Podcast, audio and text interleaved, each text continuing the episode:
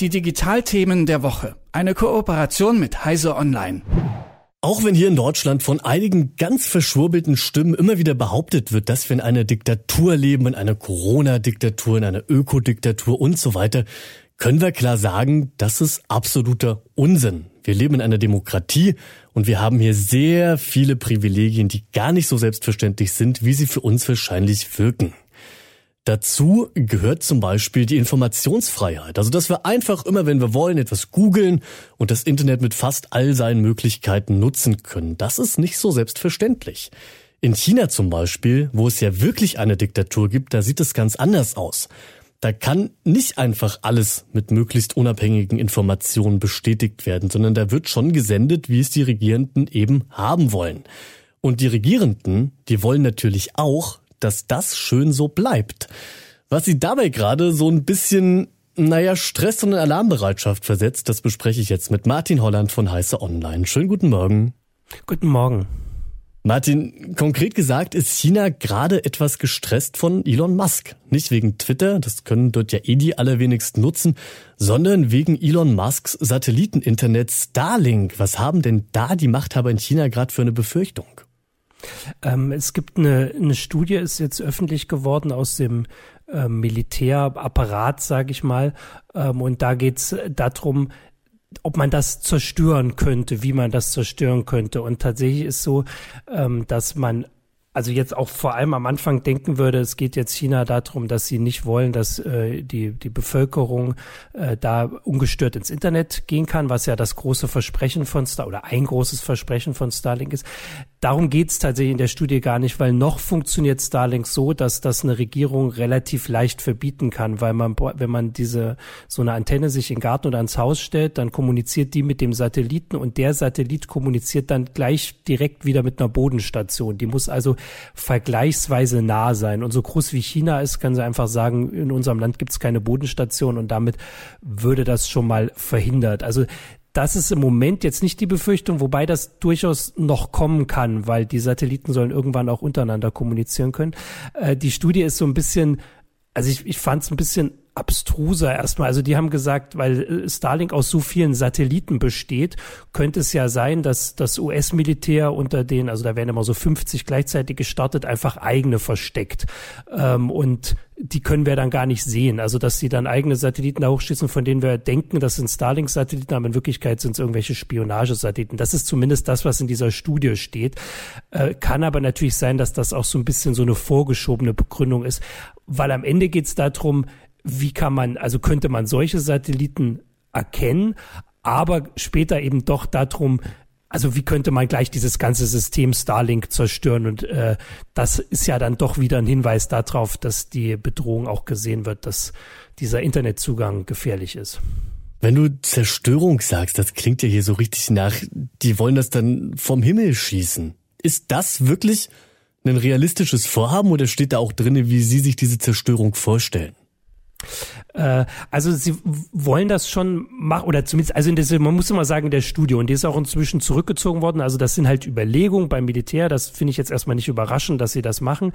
Ähm, aber also es geht tatsächlich darum, das zu zerstören. Aber sie äh, in dieser Studie wird gesagt, naja, das sind so viele Satelliten. Das ist im Moment die einzige Möglichkeit, die man so, im, also oder nicht die einzige, die bekannteste Möglichkeit ist, dass man halt tatsächlich eine Rakete hochschießt, die so einen Satelliten einfach zerstört. Da gab es äh, mal einen Test von Russland jetzt, das hat auch China schon getestet und die USA.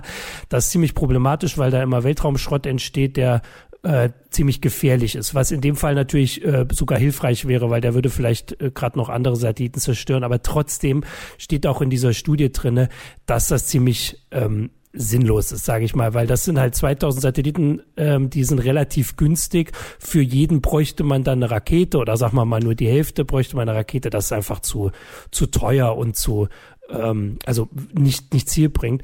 Aber es gibt tatsächlich dann Überlegungen, auch nicht direkt in der Studie, aber so anderweitig, dass man ja zum Beispiel ähm, die mit Strahlung zerstören können. Also man könnte ja probieren, die irgendwie mit Mikrowellenstrahlung aufzuhitzen äh, von der Erde und dass die dann, dass da Elektronik kaputt geht oder solche Sachen. Damit könnte man halt gleich mehrere äh, außer Kraft setzen oder also viele.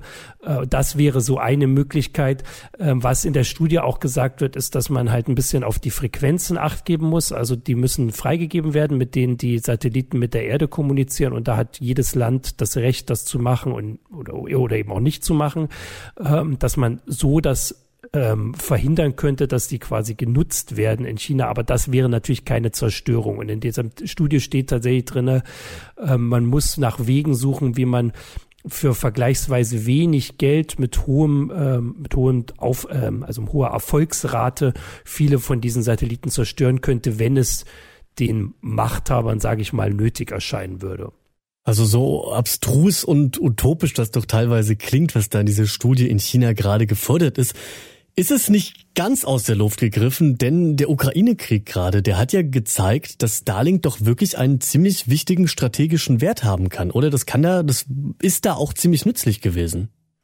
Genau, also die, die Studie selbst ist wahrscheinlich äh, schon vorher gemacht, also die bezieht sich da jetzt nicht drauf äh, und das, da passieren ja alle Sachen gerade äh, in Echtzeit, sage ich mal, aber da zeigt sich, dass das ein, äh, viele Vorteile haben kann, die man vorher vielleicht gar nicht gesehen hat oder zumindest wir, die uns, äh, die wir uns damit jetzt nicht andauernd beschäftigen. Also es ist halt so, dass in der Ukraine war Starlink, als der, äh, als Russland angegriffen hat, noch nicht freigegeben, äh, aber das hat sich dann schnell geändert. Dann wurden diese Antennen dahin geliefert und es wird jetzt im Moment zum Beispiel genutzt, also tatsächlich auch direkt von Kriegsbeteiligten, also der ukrainischen Armee, die ähm, direkt an der Front zum Beispiel mit Drohnen ähm, nach Panzern, russischen Panzern sucht, um die zu zerstören. Und diese Drohnen müssen ja gesteuert werden und ihre Informationen weitergeben. Und da funktioniert dieses Internet einfach super, weil natürlich sonst ist die Infrastruktur da teilweise zerstört oder nicht mehr äh, zugänglich. Da wäre das ziemlich schwer, da in Kontakt zu bleiben. Und Starlink ist aus der Warte einfach dann ein unzerstörbarer Internetzugang dort äh, vor Ort. Und damit können, äh, können, kann die ukrainische Armee sehr gut kommunizieren und ist soweit ich das überblicken kann, der russischen Armee dann auch direkt vor Ort überlegen. Es ist aber auch so, dass die Menschen dort in den Gebieten, die ja jetzt teilweise zurückkehren oder vielleicht auch die ganze Zeit da waren, weiter ins Internet kommen und zwar in das freie, nicht russische, von Russland kontrollierte Internet und sich Informationen besorgen können. Die können gewarnt werden, wenn es Angriffe gibt. Und das ist natürlich von riesigem Nutzen und Wert. Und ich bin auch relativ sicher, dass wir viele Sachen gar nicht mitkriegen, die dort weiter damit ähm, funktionieren und klappen, die sonst in so einem Kriegsfall also einfach nicht möglich wären, weil halt so Antennen, äh, Mobilfunkantennen oder so halt relativ einfach äh, zerstört werden können.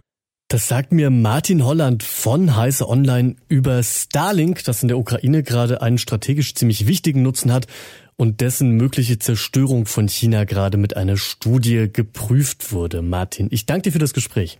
Gerne. Die Digitalthemen der Woche. Eine Kooperation mit Heise Online.